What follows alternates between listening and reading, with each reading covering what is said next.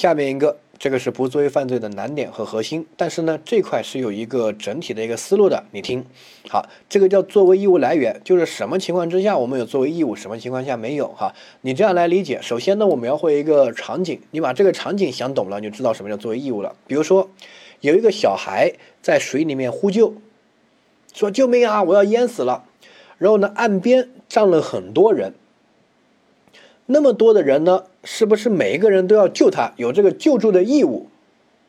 这是第一个问题。好，回答这个问题，如果你说都要救，那么你没有限定在刑法的范围，在道德上肯定都要救啊，对不对？嗯，道德上我们都希望大家见义勇为嘛，去救他。如果没有救的话，道德要谴责你，哎，你怎么不救这个小孩子呢？但是刑法要不要把这些人抓去坐牢？定不作为的故意杀人罪就定故意杀人罪，可以判到死刑，你觉得合适吗？啊，不合适吧，对不对？好，所以呢，那么案上那么多人，刑法相当于要明确一个标准，哪些人如果你没有救，你是构成犯罪的，而其他人你没有救，道德上谴责你，但你不构成犯罪。这条线画在哪里？我一层一层的来说，比如说一个无关的路人。你觉得他不就构成犯罪吗？那肯定不构成啊，对不对？啊，这个道德上谴责他就行了。所以呢，他不构成犯罪，他就没有作为义务，没有救助的义务。好，第二个，呃，这个这个小孩子他的同学，同学关系近一点了，认识。你说这个同学有救助的义务吗？也没有吧，对不对？所以呢，这个应该排除掉。我觉得还没有达到刑法上的那个义务，可能道德上有，但是。如果没有救这个小这个同学抓去坐牢不合适啊，下一个，呃，比如说他的这个一个远房的亲戚，远房的亲，我都说远房不是亲戚，是远房亲戚，你觉得他不救人就要去坐牢吗？也不合适吧？最多道德上我们觉得他应该多尽一点义务，他比一般人还是要。有一多一点义务的，但是没有达到刑法那个标准，不不就要去坐牢的标准，对不对？好，下一个，他的，比如说亲生父亲，你觉得他不就要去坐牢吗？我觉得肯定要了吧，谁都可以不救，你是他亲生爹，你凭什么不救，对不对？好，有人问万万一他不会游泳呢？我们讨论的是作为义务，他有没有？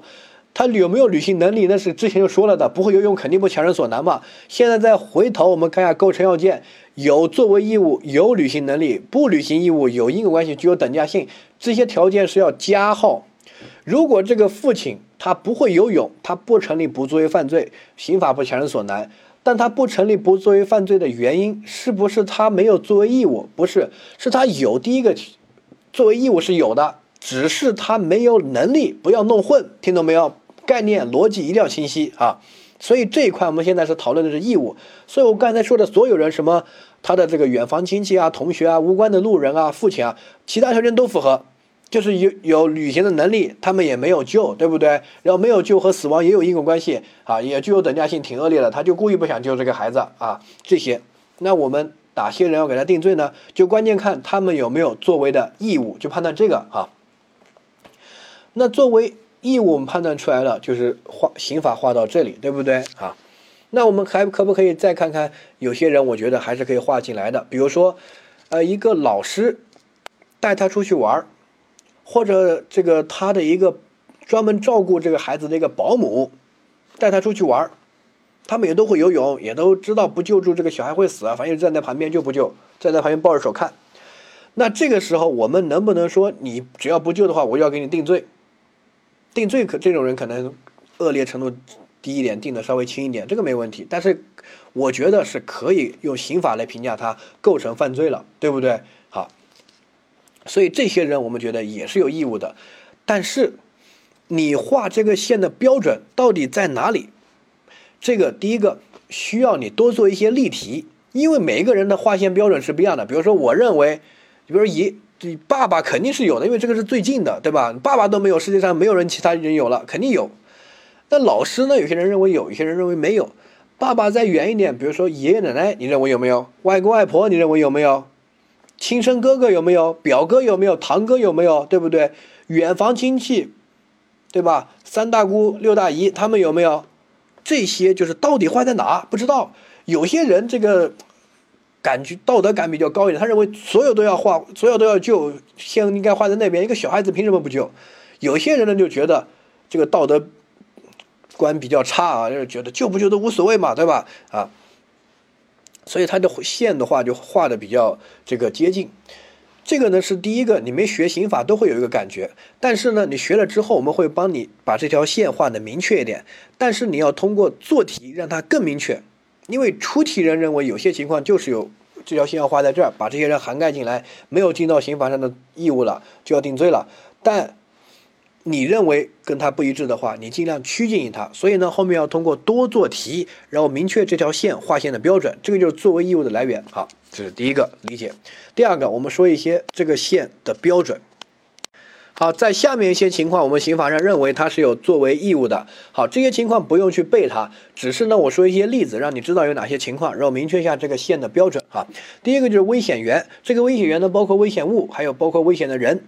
好，我们认为，如果你是危险源的这个主人或者管理者，或者你管理的这个人，你比如说小孩子呀、精神病，好，你是他们的监护人，那么你就有监管他们的义务。如果你没有监管好，他们去伤害别人，你要制止。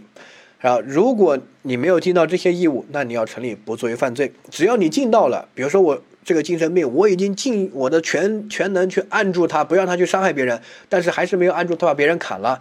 这个时候我不成立不作为犯罪，因为我已经尽到我该尽的义务了，对吧？我不能百分之百确保避免啊，我尽到义务就行。刑法不强人所难，你只要尽到义务就 OK 哈。这是第一个，先理解。呃，第二个这个比较简单，考过这样一些题，比如说我是个这个呃精神病的监护人，这个精神病去砍人的时候呢，我没有。管我就抱着手在旁边看，我也没有制止他。我养了一条藏獒，这个藏獒它突然发疯去咬一个小孩，我还觉得挺好的。我说这个咬咬重一点啊，等等的，我还在旁边拍手叫好。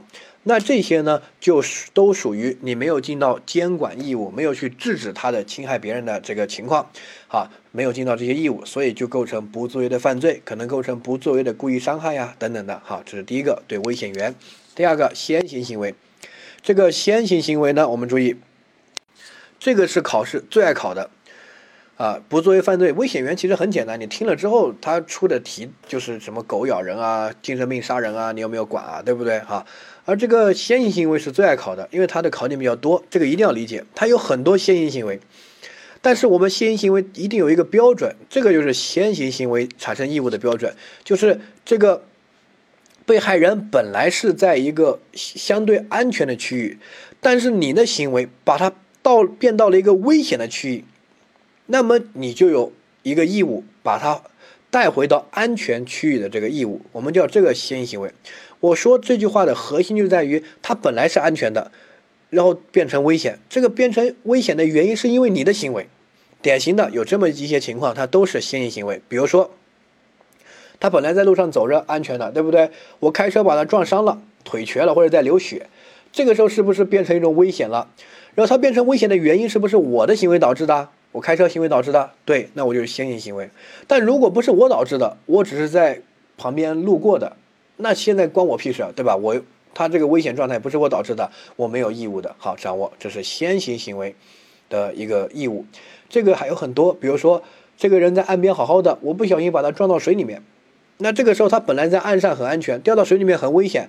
他为什么掉到水里面？就是因为我的行为导致的。那我就有救助义务。好，下一个，好，这个危险的状态，对吧？一定要是刑法所不能容忍的危险，不是一般的风险。风险和危险不一样。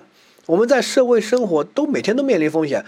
我出门走路可能会被车撞死，我吃饭。可能会被噎死，喝水可能会被呛死，对不对？这些都叫风险，都有可能。好，那比如说今天你没事儿，让我把你约出来，我们去这个散散步，或者去商场购物，然后去这个商场的这个过程中，你被车撞死了。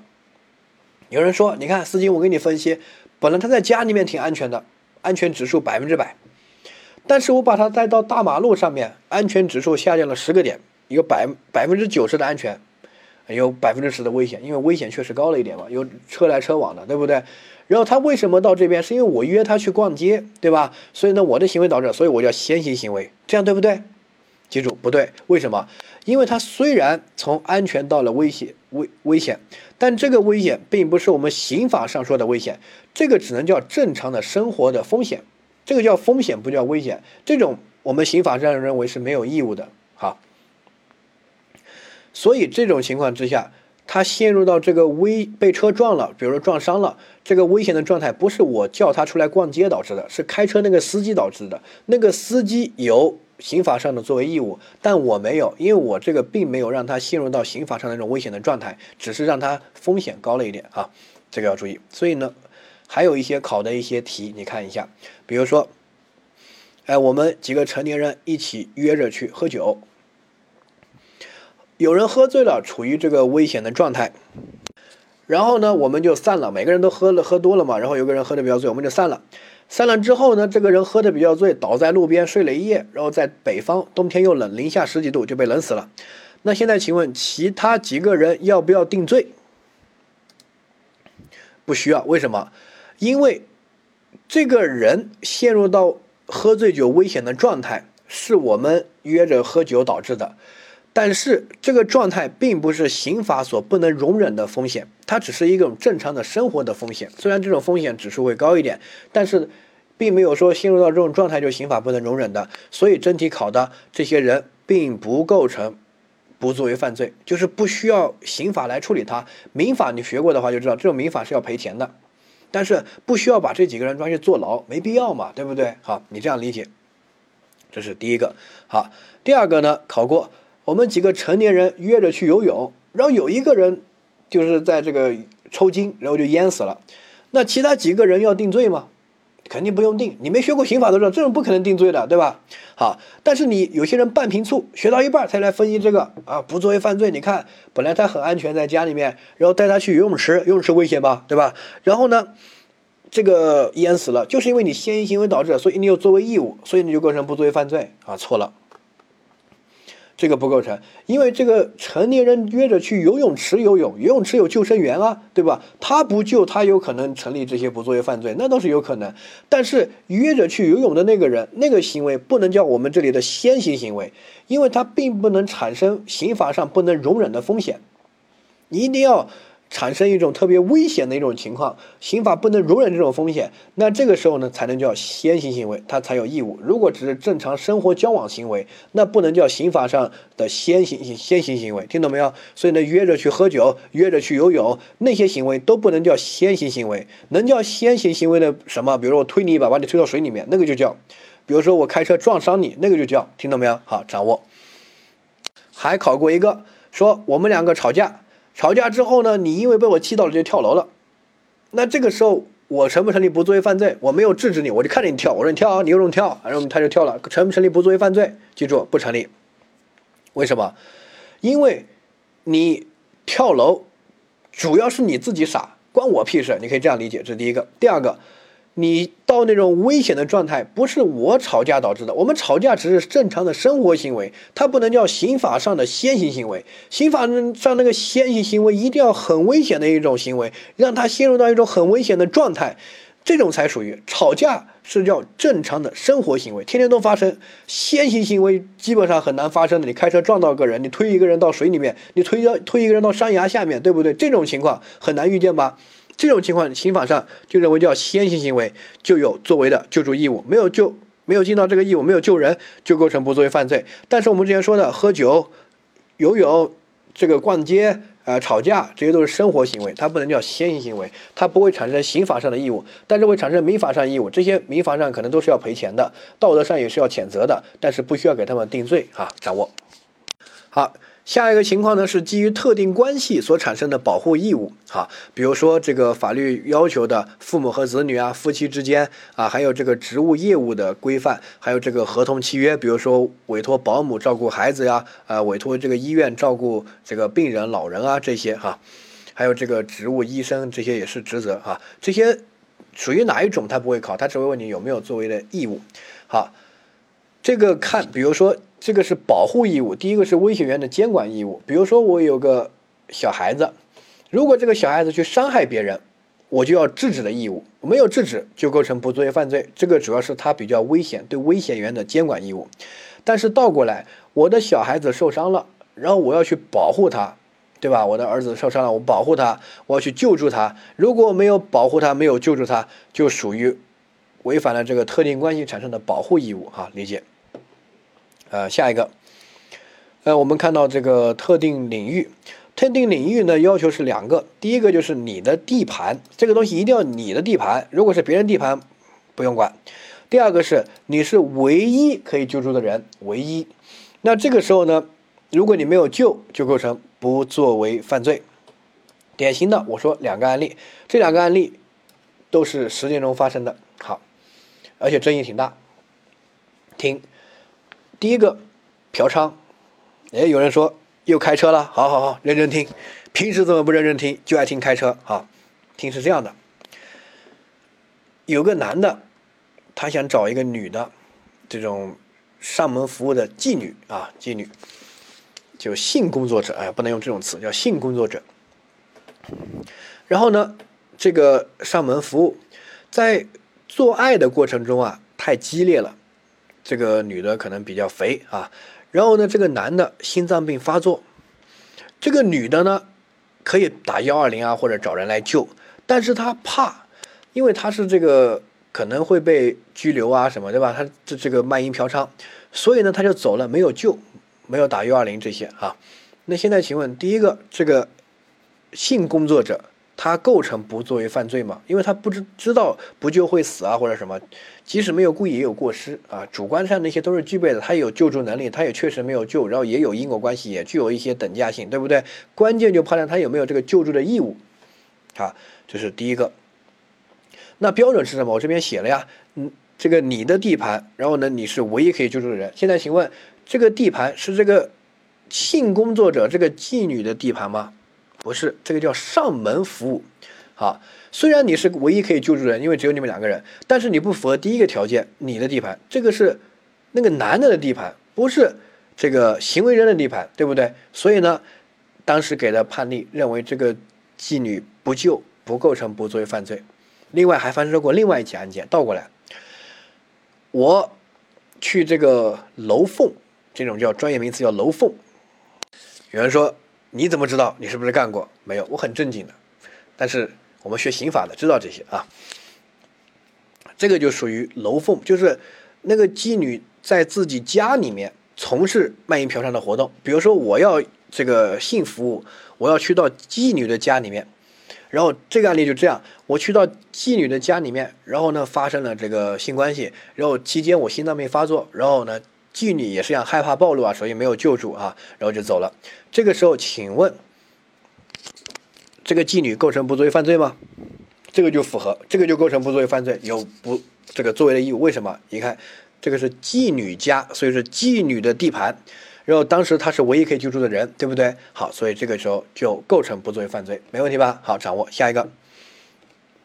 还考过另外一个啊，不是实实践中发生过另外一个，好，这个没考过，妓女那个考过，叫不作为的强奸。这个案件发生在温州啊，有这么一个案件，说一个女的啊，这个过年回家或者什么啊，打个出租车，然后呢，这个司机就说我们拼个人吧，可以，然后在路上拉了一个男的，然后这两个人就坐在出租车的后座。出租车司机就开着把他们带到他们的目的地，在这个男的上车之后呢，就开始看到旁边这个女的很漂亮，就摸她捏她，然后呢就强奸她，然后这个司机对后面发生的事视若无睹，他就正常开他的车，然后把他们送到目的地，然后在开的过程中，就这个男的就把拼车的那个女的强奸了，就发生过这么这么一个案件，这个案件当时。第二天还是第几天，新闻就报道了，在温州还挺轰动的，然后温州人民就愤怒了，说我们温州怎么有这种出租车司机这种人渣，那种强奸犯肯定是要这个查出来，对不对？但是觉得那个出租车司机也太恶劣了吧？你只要这个叫一声制止一下，或者你就在路边停一下，对吧？或者你就旁边有警察局啊，有各种这种机关啊，人多的时候，你只要一停，你就能保护这个女的，你就不愿意踩那脚刹车，这种太恶劣了，就要把它找出来。所以当时温州的那些老板就悬赏二十万还是多少钱，反正那个数字在当时挺高的，相当于现在可能上百万，就找出这个人这个司机来，没过几天就立马把他找出来了。啊，就这么一个案件，这么一个案件，这个司机现在请问大家，第一个他有什么犯罪行为？想。定定什么罪？肯定要定了，这个很恶劣。好，怎么分析？你是法官的话，你怎么判？你怎么能说服大家？好，我教你，就是不作为的强奸。你看，强奸罪也可以不作为的形式呈现。为什么？他他还是不作为的强奸罪的帮助犯，就是他以不作为的形式来帮助别人去强奸这个女的。只要他不要帮助，不要开车，就是不帮助，那就。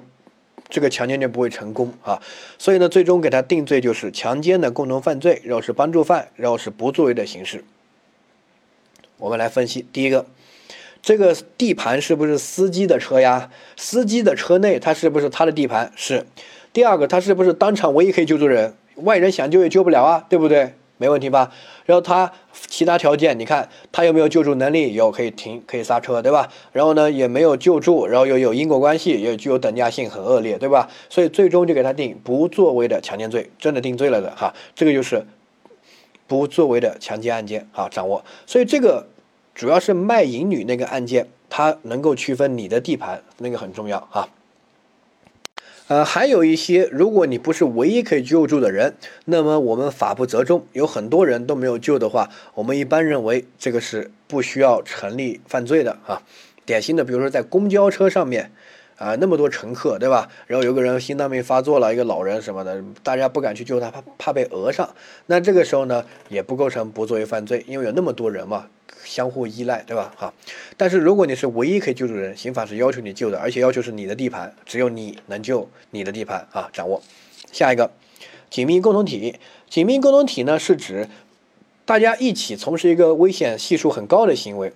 这个行这个活动这个行为高到什么程度？就是一个人不敢干，一定要组团去才敢干。那这种相互之间就形成一个叫紧密共同体，他们之间相互具有救助义务。啊，这个考点就在于，必须是风险很大的行为。如果不是这种行为，是日常生活行为，那不属于这种紧密共同体，相互之间没有救助义务啊。典型的，比如说我们组织去登这个喜马拉雅山，我们这个组织去什么洞穴潜水，这种情况就是你一个人不敢干，一定要组一个队才能干。那这个时候你为什么要组一个队？为什么大家组队才敢干这个事儿？你要把这个东西想通，那就是我们万一出现什么事儿，我希望我的同伴救我。如果同伴出现什么事儿，我也会救他，对不对？我们有这种关系才会组个队去干这种很危险的事儿。好，那这个时候出事儿了，其他人不救你，那他就违反了义务，那么就要定刑法上的犯罪。但是也有一个其他的条件要符合，比如他要有救助的能力。如果他自身都难保，他自己也很危险，那我们不强人所难，他不构成犯罪的。但是如果他很安全，他能够救你，有履行能力，对吧？然后他没救你，那么我就构就构成犯罪，形成紧密共同体啊。但是成年人之间平时约着周末去爬个呃城市周边的山，然后呢呃平时约着啊去游个泳。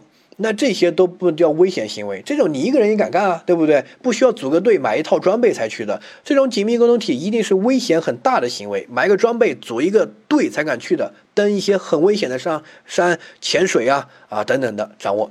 好，下一个叫自愿保护，自愿保护这个东西呢，大家理解一下。第一个，这种自愿保护，首先你没有义务，但是因为你保护的行为，你产生了义务。一般是这样一个案件，你听好，比如说一个婴儿弃婴在路边，然后我从旁边路过，我没有救他，我没有救助他，我是一个无关的人。现在请问，我构成不作为犯罪吗？肯定不构成啊，对不对？道德上要谴责我，但刑法上不用谴责我，这是第一个。第二个，如果我是他爹他妈，那个就构成，因为那个我是有法律上的保护义务，对吧？好，那下一个，呃，有个弃婴，我本来是个路人。然后呢，我看到一小孩子在哭，我就把他呃抱起来。然后哎呦，我小孩子那么可爱，啊，这里太冷了，我把他，我把这个小孩子带到我们家。带到我们家之后呢，我就照顾他。但是我就觉得这个小孩子，我靠，怎么那么那么臭，然后又吵，天天吵得我睡不着觉，我就很烦，我就不想管他了啊，就把他呃丢在路边，或者把他放到我们家的门口的天台啊，或者把他放到我们家的院子里面等等的，让他自生自灭。好，那这种情况，请问你有这个刑法上的义务吗？你这种情况构成犯罪吗？构成，因为觉得挺恶劣的，对吧？如果新闻报道出来，好，它的理论依据呢，就来自于。这个自愿保护，这个自愿保护是个什么法理呢？你听，是说这个人本来在那个路边，他的危险系数，比如说是啊百分之八十，八十，八十的危险系数，这个时候你去救他，你让他危险系数降低，这是一个好事儿，对不对？好，然后呢，我们就要求你把他救好。救好的标准，我之前说过，并不是要求你把他养大成人，然后跟供他吃住、供他上学、给他买房子，不是的，是你要确保他处于一个很安全的一个情况。要么你就自己养，你没那个能力，你就把他送到医院、送到警察局、送到福利院，对不对？那也行。但是你不能就把它放到另外一个地方，那危险系数又变成那样，那不行。那就是相当于。违反了自愿保护的法理，它的法理就在于你救了他，那么他的生命就完全依赖于你。我们刑法上现在就对你提个要求，要求你尽到一个义务，保证他的安全。你不救倒没什么事儿，他没有依赖于你，因为其他后面的人路过可以后面的人救，对不对？好，除非就你就符合这这是你的地盘，然后你是唯一可以救助的人，那你就必须救。比如说你的家里面，对吧？那你必须救他。你救的标准不说了，不是把他养大，是把他放到医院那就行了，或者放到警察局啊。但是你不能什么都不管，活活的在旁，让他在旁边饿死那不行，啊！但是如果不是你的地盘，你不符合那个是大马路上面路边的一个弃婴，那么你不去救他，你走过去，道德上谴责你，但是刑法上不管。但你一旦要救，我们就说你要救好，把他送到一个安全的地方，刑法上可以要求你干这个事儿吧，对不对？好，如果你没有尽到这个义务，那就属于不作为犯罪啊，这个叫自愿保护的义务。下一个。它背后的法理还有另外一个，这是一部美剧，叫《波士顿法律》，呃，也是这么一个案件，就是有点类似吧，哈，案件比较复杂，我就不说了。它背后的理论是这样的，就是为什么就英美法系特别强调为什么？不是法律不是这样规定，它背后一定有一个法理，你要把它搞懂，搞懂了之后，其实你更能深层次的理解为什么这个东西。好，你听，还有这样，第一个，这个自愿保护，你会剥夺。别人想救助这个婴儿的机会，你也可以说这个婴儿跟你就形成一种紧密的依赖关系。别人想救是救不了的，那你既然剥夺了别人救助的机会，你就必须把他救好，否则你就不要管，你要管就管好。所以呢，这种就是不救则已，要救就要救好，救好就是让他安全啊。所以呢，比如说我在这边，我在你后面，本来我就看到一个弃婴，我要去救的，但现在你选择去救了。对吧？我想着，哎呀，这个有好心人救了，我就不用管了。哪不知你是个垃圾，你就把他带过去，什么都不管，饿死他，或者丢到垃圾站里面，或者两天就把他丢到天台里面，让他的获救的概率变得更低，对吧？路边还有人来人往，你把他放到你们家楼道、天台、院子里面，根本没有人看得到，那更容易死，反而更危险啊！所以这种时候呢，我们就可以谴，就刑法上谴责这个人，让他成为不作为犯罪。没问题吧？就是一背后的法理就是你会剥夺别人救的机会，你可以选择走过去不要管，那么刑法不会惩罚你，你因为后面的人依然可以去救，道德上谴责你，但是你一旦管了，别人就救不了了，你就必须要把它管好。第一个形成一种依赖关系，第二个剥夺别人救助的机会啊。好，下一个，呃，这个自愿保护，我把这个背后的法理讲清楚了。你就能明白为什么这种情况本来他没有义务的，但是刑法上现在强加给他一个义务，就是因为你自愿救，好，他跟你形成这种依赖的关系。呃，下一个有这么一个题，好，你听，他说，哎，我路过一个井，枯井一个边，然后下面有人说救命啊，救命啊，然后我一看，哎，有个人，于是我放根绳子下去把他拉起来，然后呢看不清楚，然后拉到看得清楚的时候呢，我发现，哎。怎么是我的这个情敌啊？这个给我戴绿帽子的张三，于是我就没有救他，我就把绳子放了，然后他就我就任由他在里面，我不管。好，现在第一个问题，如果我当时没有去救他，我就听到有人叫救命，我不想管，我走过去，我构不构成犯罪？不构成，不构成不作为犯罪，我没有作为义务啊，又不是我的地盘，也不是我又没有不是他爹，对吧？没有啊，这是第一个。第二个，但是现在我选择去救，是不是很像自愿保护，对吧？你自愿救助一般也叫，然后呢，你就要救好，救到确保他安全嘛，对吧？好，但是请问现在第一个问题，我这样去救，我会不会剥夺别人救他的机会？不会吧？因为我看了一下，我就把它放在原地了呀。下一个人路过依然可以去啊，对不对？没问题吧？好，所以呢，并不会让他的获救的这个机会有影响。第二个，我会不会让他变得更危险？也不会啊，我看一眼我就把他放下去了呀，对不对？所以呢，我还没有救。这个张三的生命和我还没有形成这种紧密的关系，我只是去看一眼，你这样理解？你不能说我看一眼我就要救啊，我拉起绳子来看一眼我就要救啊，不可能啊！我一定要这个有这种自愿救助、自愿保护的行为，你要有这种紧密关系的形成，对不对？否则不构成，相当于没有救。好，我说婴儿那个例子你就理解了。比如说一个弃婴在路边哭，我走过去不构成不作为犯罪，没有义务，对不对？啊，我靠近了看一眼，哦，原来是个小孩，让我走了，我救了吗？没救。那他会跟我形成这个关系吗？不会。我会剥夺别人救的权这个权利吗？不会啊，对不对？所以呢，对他的这个死亡也没有因果关系，他该什么时候死就是什么死时候死，什么时候死，没有因为我的救的行为产生因果关系的影响。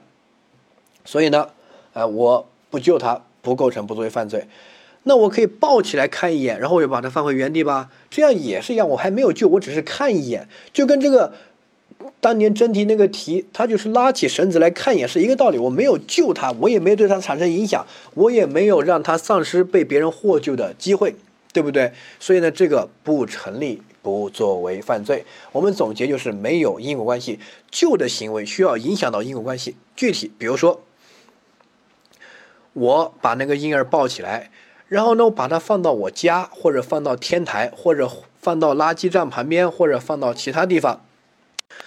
这个时候会影响他获救的机会。比如说，本来那个那条路第二个就有人来了，对不对？但是我放到天台，放到隔壁马路，就正好没人来。那这个时候就是被我的行为影响的。那这个时候相当于我就达到救的行为的标准了，我就要把它救到底。听懂吧？会救的标准就是要影响因果关系。如果那个人我拉起来一看，然后呢，既然是我的仇人，我也把他啊放到隔壁井里面，或者把它放到另外一口井，或者把它丢到另外一个山洞里面，那这个时候是影响它的因果关系的，它的获救的机会是被影响的。那这个时候我就要把它救好，否则要成立这个不作为犯罪。听懂吗？好，然后再下一个，如果没有影响因果关系，比如说就看一眼。拉起绳子来看一眼，把婴儿抱起来看一眼，然后又放回原地。那么是，如果没有救的话，这个不会形成这种紧密的依赖关系，也不会让别人这个没有救他的这个机会，所以呢，不会形成不作为犯罪。好，掌握。好，这个作为义务我说完了，其中比较重要的就是先行行为，他一定要让他进入到一个刑法不能容忍的一种危险的状态。哈，掌握，然后多做一些题来判断这这块。其实你不学刑法，我就问你，我们两个约着去喝酒，然后他喝死了，要给我坐牢吗？你不要说要不要承担责任，这个概念太虚。我们说的是要不要判刑，要不要定故意杀人罪。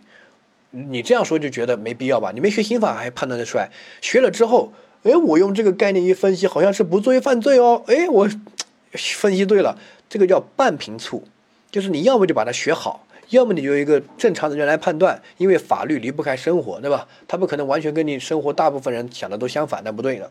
所以呢，你就怕学一半啊，学一半，然后把这个再突破一下，多做一点题，好好的理解一下。哦，原来这个是这样，这个是那样，这样子就能突破半瓶醋，达到一个很好的一个状态啊。所以呢，这个阶段是很尴尬的。做题的时候经常都会判断错，但这个不怕，你只要把这个坚持突破了就没问题啊。下一个我们要不作业的最后几个小点，第一个就是认识错误。这个认知错误后面会单独讲。不作为认知错误里面分为两个，一个叫事实的认知错误。事实认知错误就是对事实都没有认识清楚，那这个时候就是没有故意，但肯定有过失，就不能定故意犯罪，但是可能定过失犯罪。哈，第二个是对有没有作为义务认识错误，就。刑法没学好，这种认识错误不影响的，就跟普通的认识错误处理是一样的原则。第一种情况，典型的例子，比如说，呃，我看到一个小孩在水里面说救命，然后我我没有去救他，后面发现啊，这个竟然是我儿子，我当时以为是一个无关重要的小孩，后面发现竟然是我儿子，这个叫什么叫事实认识错误？就是对那个事实发发生了什么，是谁在呼救，都没有认识清楚。那这种我们说没有故意，因为我没有想让我孩子死的故意，对不对？但我有过失，所以这种呢可以定一个呃过失犯罪或者无罪，但不成立故意犯罪。哈，这个叫事实认识错误。第二个叫法律认识错误，也叫作为义务认识错误，就是我以为我应该是没有义务吧。我刑法学过了，我以为没有义务吧？哪不知我竟然有义务，这个相当于刑法没学好。刑法没学好，请问会影响定罪吗？我没学过刑法，杀人就无罪，那不扯吗？对不对？好，你刑法学的好坏不重要。所以你看，我们刚才学过不作为犯罪了，你不能说我没学过之前我就是无罪的，学了之后我就有罪，不会的，对吧？好，所以呢，这种作为义务认识错误，典型的，比如说那种自愿救助，比如我救了，然后我也我也把它放到路边。或者这个放到天台啊，反正有因果关系的影响。那这个时候呢，我以为我应该不构成不作为犯罪吧？哪不知最后给我定罪了？有没有问题？没问题。你以为是什么不重要？你刑法学得好，你知道这个是不作为犯罪，你去干了，还是可以定不作为不作为相关的犯罪，对不对？你刑法学的不好，以为是无罪的，还不是可以给你定罪，对吧？好，没问题。还有，好，再比如说，哎，我们两个夫妻闹离婚，我们。在法院判决生效之前，我们还是属于一个婚姻状态，还是有互互相的救助义务，对不对？但这个时候，我以为，因为判决生效不是判决做出就生效，它有个上诉期，上诉期满才生效。我以为已经判离婚了呀，然后第二天我老婆这个什么，我就不去救她。那这个时候，请问，我刑法没学好吧？其实你有救助义务的，你还没有离婚，还属于夫妻状态。但是你以为没有义务了，这个会不会影响你定罪啊？犯罪行为的性质啊？不会，对吧？好，所以这个以为有没有义务不重要，以为有还是没有都不重要。我们关键看刑法上认为他有没有义务。刑法上认为你有义务，你只要没有尽到这个义务，就成立不作为犯罪，对吧？好，像那个刑法上认为夫妻之间。有有救助的义务，你好还没离婚，还没生效啊，所以你没有救就成立不作为犯罪。你以为有还是以为没有，在所不问。你刑法学的好不好，在所不问。好，掌握。下一个不作为犯罪的其他几个小点哈，这都是一些细节。呃，第一个要深刻的对不作为犯罪进行一个理解。我们再回到之前那个构成，你再把那个再看一下。构成要件一开始说的有作为义务，包括什么危险源啊、先行行为啊、资源救助啊，对吧？法律上的保护义务啊等等的哈，有这个义务。第二个，你有履行义务的能力，能够救啊，你不是不会游泳，你能够跳下去救人啊。第三个就是你不履行义务。如果你履行了没问题，对吧？你救了还没没有救活，他还是死了，那你肯定不构成不作为犯罪的。关键是你没有履行。比如说我儿子掉水里面，我会游泳，我有救助义务，然后我下去救了，但是拉上来还是被呛死了，那这个时候我成立犯罪吗？肯定不成立，对吧？我已经尽尽到了义务了呀，我都没有犯罪行为啊。然后就是不救。然后呢，有因果关系，就是因为你不救他才死的啊。然后呢，具有等价性，这个行为性质也很恶劣。如果是故意的话，定故意犯罪；过失就定过失犯罪，那么就可以成立不作为犯罪。这些条件都要具备。这个等价性你可以不用深层次的理解，它主要是指你在定罪的时候要对应到刑罚。它不作为犯罪，可能是定故意杀人，可能是故意伤害。致人死亡可能是过失致人死亡，对吧？不同的量刑档次，主要是看他主观恶性是故意还是过失这些啊，理解？因为它是要跟作为犯罪具有相同的这个等价性的性质。呃，下一个，我们回到这边，不作为犯罪呢，第一个有义务不一定成立不作为犯罪，因为还需要其他其他条件，要有履行能力啊这些，对不对？好，这是第一个。第二个，其中有一个条件叫因果关系，是因为不作为导致这个结果的，才是有一这个不作为犯罪因果关系，那么才成立不作为犯罪。典型的，比如说这个，好，我打他，把他打伤了，然后呢，现在请问我有没有作为的义务？有啊，他本来很安全，被我打伤了，进入到一个快死的一个状态，对不对？我有救他的义务，然后他死了。他死了，我构成不作为的犯罪吗？不构成。为什么？因为他死，主要是因为我打，对吧？所以呢，我可以直接认定为作为的犯罪，故意伤害致人死亡，不需要定不作为的犯罪，因为不作为犯罪那个死和不作为要有那个直接的因果关系，就是主要的原因是因为我不救。而现在这个情况，他死主要是因为我打他，听到没有啊？所以呢，这个有义务并不一定成立不作为犯罪，因为还需要其他条件。像那个就是没有这个因果关系，所以呢，他直接成立的是作为犯罪，不是说这个人无罪，是他成立的是故意伤害致人死亡的作为的犯罪啊，不需要以不作为犯罪处理。但是你并不能因此而否定他没有作为义务，因为作为义务只是成立不作为犯罪的其中一个条件，他有了。只是他不具备因果关系这个条件，所以他不成立不作为犯罪，成立的是作为的犯罪，听懂这个意思吧？好，掌握，所以逻辑一定要清楚。呃，像这个说有义务了，有作为义务了，啊，他又没有就，为什么不成立不作为犯罪？因为没有因果关系啊，上面一个因果关系的条件你瞎吗？那么多加起来才成立，才等于不作为犯罪，对不对？那缺一不可呀！啊，理解。下一个，好，正当防卫和防卫过当问题。这个理解不了就记结论啊，后面我们学了之后再倒回来看就行了。我们先理解正当防卫和防卫过当，就是比如说张三要来打我，这个时候我可以正当防卫也去打他，保护自己，对不对？啊，如果没有超过必要的限度，叫正当防卫。正当防卫大家都知道是个无罪的行为，所以我把他比如说打打伤了，这个是呃无罪的。但是比如说我超过限度把他打死了，那这个就属于防卫过当，对不对？好，防卫过当，记住它不是一个罪名。他该定什么罪定什么罪，比如说我是故意伤害罪，但是适用防卫过当这个量刑情节，一般是减轻或者免除处罚哈。掌握，呃，下一个，那这个正当防卫，我打伤他之后，我没有救他，导致他比如说有一些更严重的伤害的出现，什么重伤啊，甚至比如说死了，那现在请问，那成不成立不作为犯罪？记住，不成立，因为他的。这个表述是这样的，他说的是正当防卫导致他处于危险的状态之后不救助，然后死了的，或者是重伤了的，成不成立不作为犯罪？回答不成立。理由是什么？因为理由它的前提题目已经说的很明确，这个行为是一个正当防卫行为，它不是这个其他伤害行为，所以呢。正当防卫行为直接打死他没超过限度才叫正当防卫嘛？超过限度他就会题目说防卫过当导致的什么什么，然后不救助。他题目如果说正当防卫就证明他没有超过限度，好，那他既然都没有超过限度，比如说张三要杀我，那我可以把他杀了，这个属于无限防卫的情况，没有防卫过当这一说，对吧？那就张三要杀我，我这个时候直接把他杀死，属于正当防卫，无罪。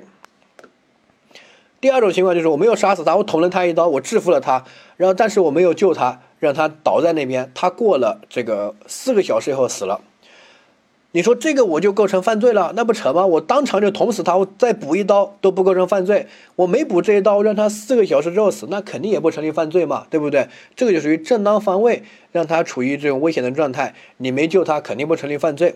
然后呢，我一般一般也认为他没有这个作为的义务，因为他是正当防卫，他可以直接这个损害结果都不需要承担刑事责任的。好，掌握这是第一个，记不清就记结论。呃，正当防卫不会成为作为义务的这个来源啊。好，第二个有人问防卫过当呢？防卫过当是有作为义务的，就是有这个义务，有救助义务。因为你防卫过当是一个犯罪行为，只是防卫过当是一种量刑情节，对吧？好，你过当了，那肯定这个行为其实刑法上认为还是犯罪了。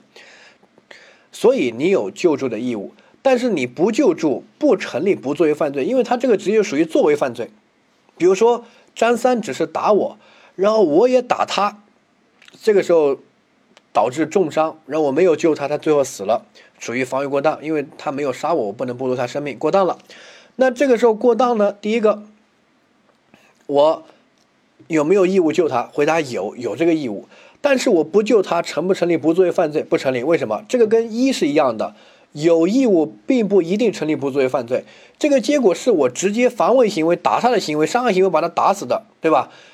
导致的，所以就定我定罪就定故意伤害致人死亡，是一种作为形式的呈现。因为防卫行为本来就是一种作为的行为，所以他这个死亡结果主要是因为我打他打导致的，不是我不救助导致的。所以这种就有点类似于一，只是他加了一个防卫过当这个前提，但是其他都是一样，都是一个故意伤害行为啊。所以呢，有义务并不一定成立不作为犯罪，这个跟一一样，它没有因果关系，它这个结果主要是前面那个作为的伤害行为导致的。防卫过当行为导致的，或故意伤害行为导致的，所以它属于作为犯罪，不属于不作为犯罪。但是它是有救助义务的哈。好，下一个紧急避险，紧急避险中对于遭受到损害的无辜的第三人有作为义务，因为他把自己的风险转嫁给第三人，所以他要去救那个第三人。如果没有救的话，是成立不作为犯罪的哈。这个就是一个著名的案件——王仁兴破坏交通工具案，这个还发生在重庆啊。是这样的。王仁兴干了个什么事儿呢？听，嗯，他在长江里面，然后打鱼，然后呢，这个渔船呢，就是一个航标撞到了，然后捆在了一起。那个航标还很重，因为它要定在那个位置，对吧？然后那个航标是告诉来往的船只，你不能超过这个航标，因为可能会触礁，可能会有一些危险。这个反正下面水比较浅，这样的一些标志。然后呢，王兴就这个。跟他捆在了一起，他为了避险，于是把那个航标下面的那个绳子给他剪断，那么就导致他自己不会被这个呃东西弄弄沉他的船，啊，就这么一个东西。然后剪断了，那这个航标没有下面的这个呃锚在下面这个坠着，他就飘走了。飘走之后呢，他这个行为肯定是无罪，因为他如果不剪断，他自己要死，对吧？所以，他我们把它叫做紧急避险。但这个避险行为完了之后，他明明有时间去报警，或者明明可以找相关的部门告诉他这个航标被我剪断了，或者什么，即使他不说被我剪断，他也可以说一下这个地方的航标没了，快点补一下之类，对不对？他害怕赔钱的话，也可以这样说啊，没问题，找个公用电话打一下就行了。但是他没有这样干，他就放任那边那个危险的区域没有航标，然后呢，后面有一个船舶船就过来了。过来之后呢，那个没有航标，他就在那个地方发生了危险，就发生了重要重大的事故啊，这么一个案件，这么一个案件，当时给这个王仁兴就是定的是不作为犯罪，因为他剪断航标那个行为是一个紧急避险，他是无罪的。你不剪他就要死，那肯定为了保护自己的生命去剪嘛，对不对？这种我们不能说构成犯罪，但民法上可能要赔钱，行政上可能要承担责任，这个没问题。但不能说这个行为是破坏交通工具这种犯罪行为啊。所以他处罚他的核心点，法官认为不是在于他剪断那个航标，而是剪断之后一段时间他没有尽到自己修复的义务，或者通知有关部门去修复的义务，所以。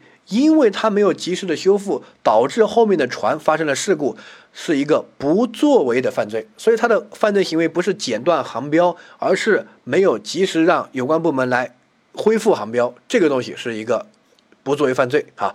所以呢，紧急避险，由于他避完险之后，这个地方就很危险，后面人也会接受到这个危险，他把风险转嫁给别人，所以呢，有义务让这个危险避免。如果你没有尽到这个义务，那就成立不作为犯罪哈。